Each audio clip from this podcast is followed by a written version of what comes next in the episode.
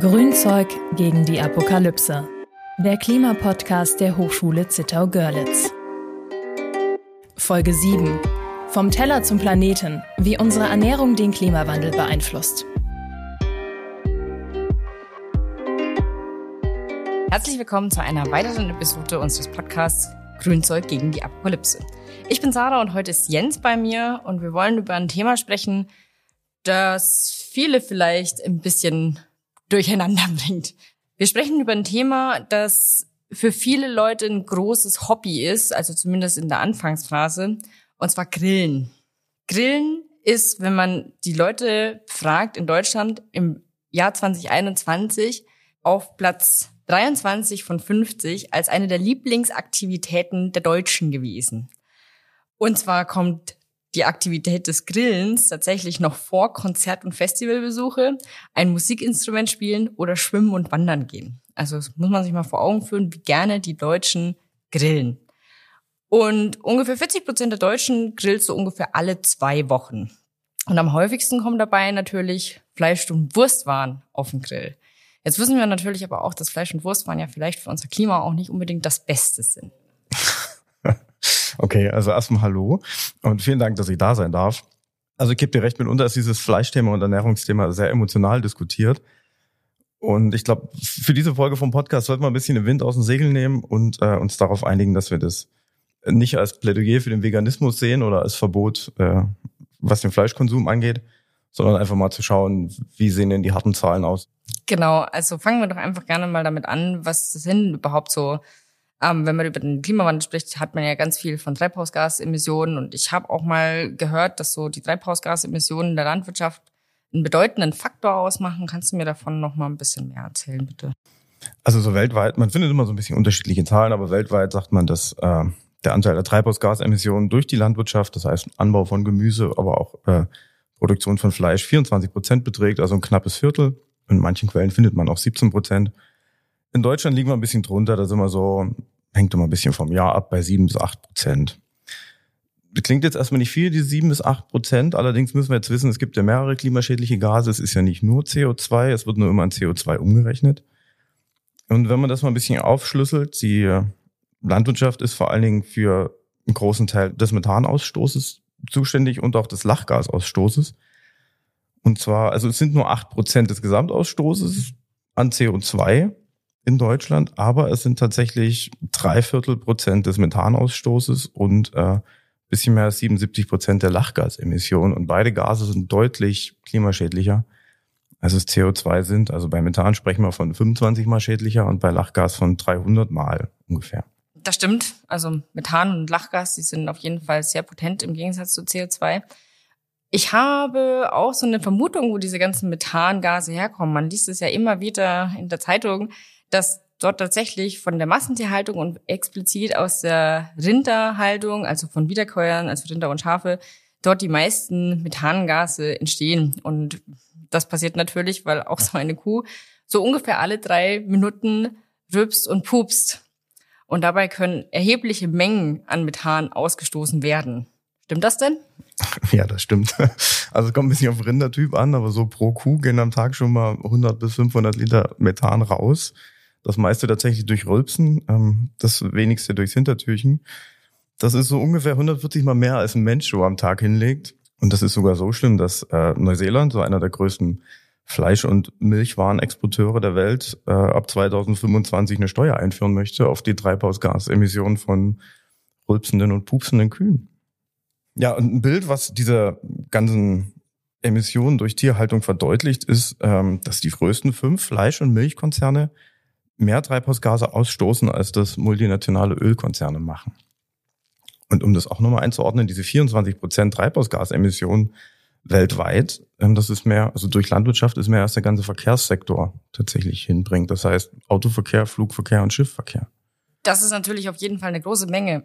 Also ich hatte gelesen, dass man äh, die Methanausstöße von Kühen tatsächlich durch spezielle Diäten reduzieren kann. Und mit diesen speziellen Diäten kommen wir auch gleich nochmal auf ein anderes Thema, was natürlich für so eine Kuh auch relativ wichtig ist. Sie frisst ja auch sehr viel. Das ist richtig. So eine Kuh hat einen relativ schlechten Wirkungsgrad. Ähm, also um ein Kilogramm Rindfleisch rauszubekommen, muss man ungefähr 10 Kilogramm Futtermittel reinstecken. Schweine zum Beispiel stehen ein bisschen besser da, die sind so bei 3,5 Kilogramm.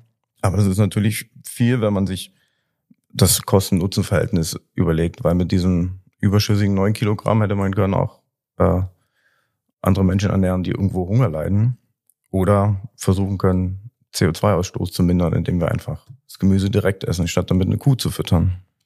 Ja, und das wird ja aber leider nicht gemacht. Und das ist ja auch nochmal ein Zeichen dafür, dass wir bei der landwirtschaftlichen Flächen, wo wir die Futtermittel für die Tiere anbauen, das ist ja nochmal ein Punkt, wo man sagen muss, okay, du hast gerade schon gesagt, man könnte diese Flächen natürlich auch nutzen, um andere Menschen damit zu ernähren, anstatt diese Kuh damit zu ernähren und dann diese Energie quasi wieder in Fleisch umzusetzen, obwohl man es selber essen könnte. Kannst du mir nochmal was dazu erzählen, wie viel landwirtschaftliche Fläche denn für die Tierhaltung aufgebracht wird? Also auch hier sind die Zahlen ein bisschen unterschiedlich, aber man kommt meistens so bei 50 Prozent raus. Also 50 Prozent der weltweit genutzten landwirtschaftlichen Flächen ähm, sind für die Tierhaltung, also erstmal eine Wiese, wo eine Kuh steht, was denn überhaupt auf der Wiese steht, und tatsächlich für den Futtermittelanbau für die Tierhaltung. Und ähm, es ist ja auch kein Geheimnis, dass so dieses Kraftfutter für Kühe und generell für Masttiere meistens aus Soja besteht. Dieses Soja wird vorrangig in den USA und Brasilien angebaut. Ein kleiner Teil kommt auch aus Argentinien. Und da sprechen wir auch von riesigen Flächen. Also wir sprechen hier von äh, knapp drei Millionen Hektar. Das sind so umgerechnet, das gute deutsche alte Beispiel, vier Millionen Fußballplätze. Und ähm, 96 Prozent daraus gehen tatsächlich in die Viehhaltung. Also nur vier Prozent kommen bei uns an. Und das, was so Soja ist, was im Menschen landet durch Tofu, Sojamilch oder Sojabohne, ist dann meistens tatsächlich auch Soja, das in, in Europa eingebaut wurde. Gerade Frankreich und Belgien sind da die großen Anbaugebiete und das meistens in Bioqualität. Also wir stopfen das günstige Soja an unsere Tiere, ne, kann das einmal quer über den Planeten, um das hier zu verfüttern. Und dann hat nicht nur die Kuh durch ihr Rülpsen und Pupsen Ausstoß, sondern auch das Schiff, was das Soja hierher bringt. Ne? Das ist ein großer, also wenn man diese ganze Lebenszykluskette betrachtet, wird dieser Ballon an, an CO2-Gasen, den wir ausstoßen, immer größer.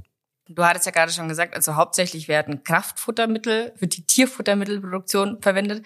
Und diese Kraftfutterpflanzen, die haben eine Gemeinsamkeit und zwar laugen die unsere Böden ziemlich dolle aus. Das heißt, es gibt zwei Möglichkeiten, wie man damit umgehen kann. Das erste ist, wir müssen düngen oder wir benutzen die Landfläche ein paar Jahre und suchen uns dann eine andere Landfläche. Wie sind denn da die Regulatorien? Ähm, also grundsätzlich heißt Düngen erstmal Gülle auf die Felder bringen, was natürlich wieder den Lachgasausstoß erhöht. Und wir erinnern uns, dass es 300 mal schädlicher ist als CO2. Und ja, das Feldwechseln ist äh, nicht ganz so einfach gemacht. Also wenn wir jetzt dran denken, dass vieles aus den USA und Brasilien kommt, so, dass es in sehr warmen Regionen wächst, so ja, dann sind wir bei einem Punkt, wo Regenwälder gerodet werden, dafür brandgerodet werden. Was natürlich aus Umweltsicht auch eine kleine Katastrophe ist, weil einerseits sind Wälder große CO2-Speicher. Verbrennen wir die, setzen wir das CO2 frei. Ne? Und was machen wir damit dann mit dieser Fläche? Ja, wir produzieren neues CO2, indem wir Soja anbauen und in unsere pupsenden Kühe stecken. Und das ist natürlich auch in Hinsicht auf die Biodiversität ein großes, großes Problem. Also wir haben nur noch Monokulturen auf den Feldern. Ähm, dort fühlt sich nicht jeder Käfer, nicht jeder Wurm und alles, was er kreucht und fleucht wohl. Ähm, dort finden wir auch wenig Nager und natürlich auch Wälder abholzen. Da leben ja auch Tiere. Da gibt's auch exotische Pflanzen und Pilzarten und was weiß ich nicht alles. Und die machen wir alle dem Erdboden gleich. Und das tut unserer Umwelt nicht gut. Und das nächste ist, dass dieser Anbau ja auch unheimliche Mengen an Wasser benötigt. Ähm, auch im Wasser leben Tiere, die äh, dadurch aussterben, wenn das Wasser nicht mehr da ist. Am Wasser leben Tiere, da gibt es auch Pflanzen. Und auch da wird die Biodiversität eingeschränkt. Wasser ist ein gutes Stichwort. Wir hatten ja schon gesagt, so eine Kuh, die braucht viel Futter und die braucht aber doch bestimmt auch eine ganze Menge Wasser, damit die äh, groß und stark wird. Genau, also um das wieder mal aus Kilogramm Rindfleisch runterzubrechen, da sind wir so ähm, von vorne bis hinten. Also es geht bei der Produktion vom Futtermittel los bis hin zu was die Kuh trinkt, äh, bis zum Schlachtprozess und bis es dann im Laden ist und bei uns auf dem Tisch landet, verbraucht ein Kilogramm Rindfleisch circa 15.000 Liter Wasser. Was jede Menge ist. Beim Kilogramm Schweinefleisch liegt mir auch wieder ein bisschen besser, sind zu 4.800 Liter. Im Vergleich dazu, Kilo Tomaten ist so bei 200 Litern oder gute alte Kartoffel sind so 280 Liter pro Kilogramm. Also auch hier haben die Pflanzen, pflanzlichen Lebensmittel ihren doch besseren Fußabdruck. Ja, das sind wirklich erschreckende Zahlen. Und wenn man sich jetzt mal anschaut, also nochmal zusammengefasst, dieser ganze Lebenszyklus von einem Tier, das braucht Wasser, es braucht Futter. Das Futter wird irgendwo am anderen Ende der Welt angebaut, muss hier rüber gekarrt werden. Ne? Dann werden die Kühe großgezogen und am Ende es wird vielleicht noch Wärme und Strom verbraucht und am Ende hat man dann eine Grillwurst auf dem Grill liegen. Das ist ja aber noch gar nicht das größte Problem, wenn wir uns mal anschauen, wie wir in Deutschland mit Nahrungsmitteln umgehen. In Deutschland werden ungefähr 313 Kilogramm Lebensmittel weggeschmissen, und zwar pro Sekunde. Und ungefähr 40 Prozent der weltweit produzierten Nahrungsmittel werden überhaupt nie gegessen. Leben wir in einem Land der Lebensmittelverschwender? Ähm, ich muss gerade sagen, ich weiß nicht, wie weit wir vorne liegen im, im Vergleich. Aber es ist schon ein großer Teil. Ich war sehr schockiert, als ich die Zahl gelesen habe. Ich meine, 300 Kilo pro Sekunde, das ist die Zeit, die ich jetzt gesprochen habe nach deiner Frage, haben wir ungefähr zwei Tonnen Lebensmittel statistisch gesehen einfach so weggeworfen. Das ist unfassbar krass. Und wenn man bedenkt, dass 40 Prozent der weltweiten Nahrungsmittel, die so viel Umweltschäden ja schon verursacht haben und wo es Menschen gibt, die verhungern, die werfen wir einfach weg. Ich habe das schöne Bild gelesen bei meiner Recherche, wenn man all diese verschwendeten Lebensmittel mal auf LKWs laden würde und wenn der eine LKW voll ist, kommt der nächste und so macht man das, bis alle verschwendeten Lebensmittel ähm, auf LKWs geladen sind, dann würde diese LKW-Kolonne einmal von der Erde bis zum Mond reichen und zurück und nochmal hin und wieder zurück, was unfassbar. Also ich, mein Hirn kann das nicht so richtig äh, auf die Platte spulen, was wir da alles kriege ich nicht hin. Ja, das ist auf jeden Fall eine erschreckend hohe Zahl. Ich kann es mir auch nicht so richtig vorstellen. Aber wenn man jetzt nicht unbedingt auf Fleisch verzichten möchte oder sich vegan ernähren möchte, weil du ja auch am Anfang gesagt hast, das ist nicht unbedingt ein Plädoyer für vegane Ernährung, was kann man denn jetzt machen, damit man auch seinen CO2-Fußabdruck oder damit man den CO2-Fußabdruck in der Landwirtschaft ein bisschen reduziert? Also grundsätzlich gibt es mehrere Punkte, wo man ansetzen kann. Der erste Punkt ist die Regionalität, um einfach schon mal diese ganzen Anfahrt- und Transportemissionen äh, wegzuschieben. Also ein Beispiel Butter zum Beispiel. Wir alle kennen diese eine goldene, die angeblich aus Irland kommt. Das ist natürlich eine andere als äh, oder ein anderes Verhältnis als ein CO2-Fußabdruck, als wenn wir die Butter, weiß ich nicht, aus dem Allgäu beziehen oder irgendwo aus Deutschland. Wobei man auch hier ein bisschen aufpassen muss. Regionalität ist nicht gleich Regionalität. So ein gutes Beispiel ist immer der Apfel.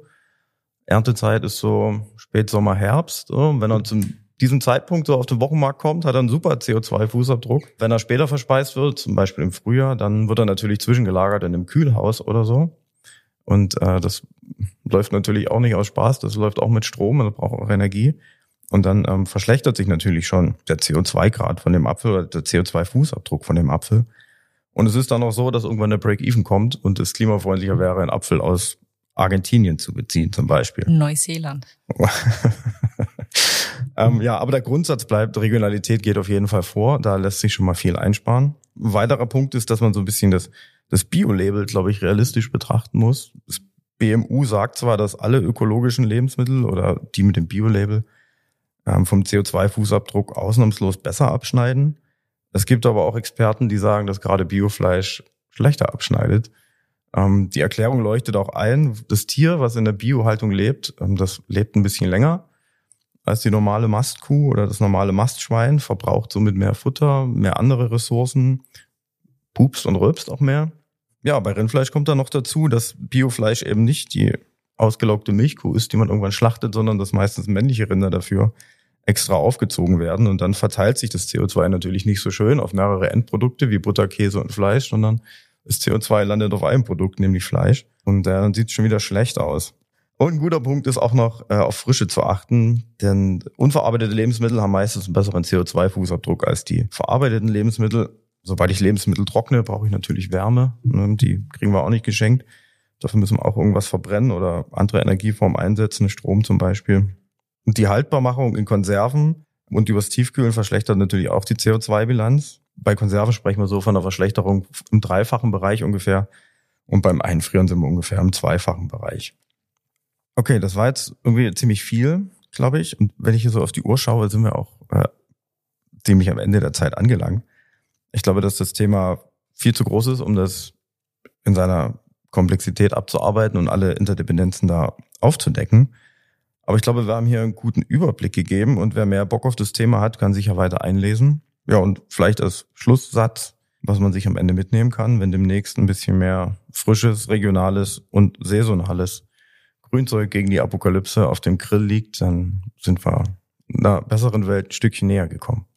Mit diesem Schlusswort verabschieden wir uns. Vielen Dank, dass ihr wieder eingeschalten habt bei unserem Podcast Grünzeug gegen die Apokalypse. Grünzeug gegen die Apokalypse. Der Klimapodcast der Hochschule Zittau-Görlitz.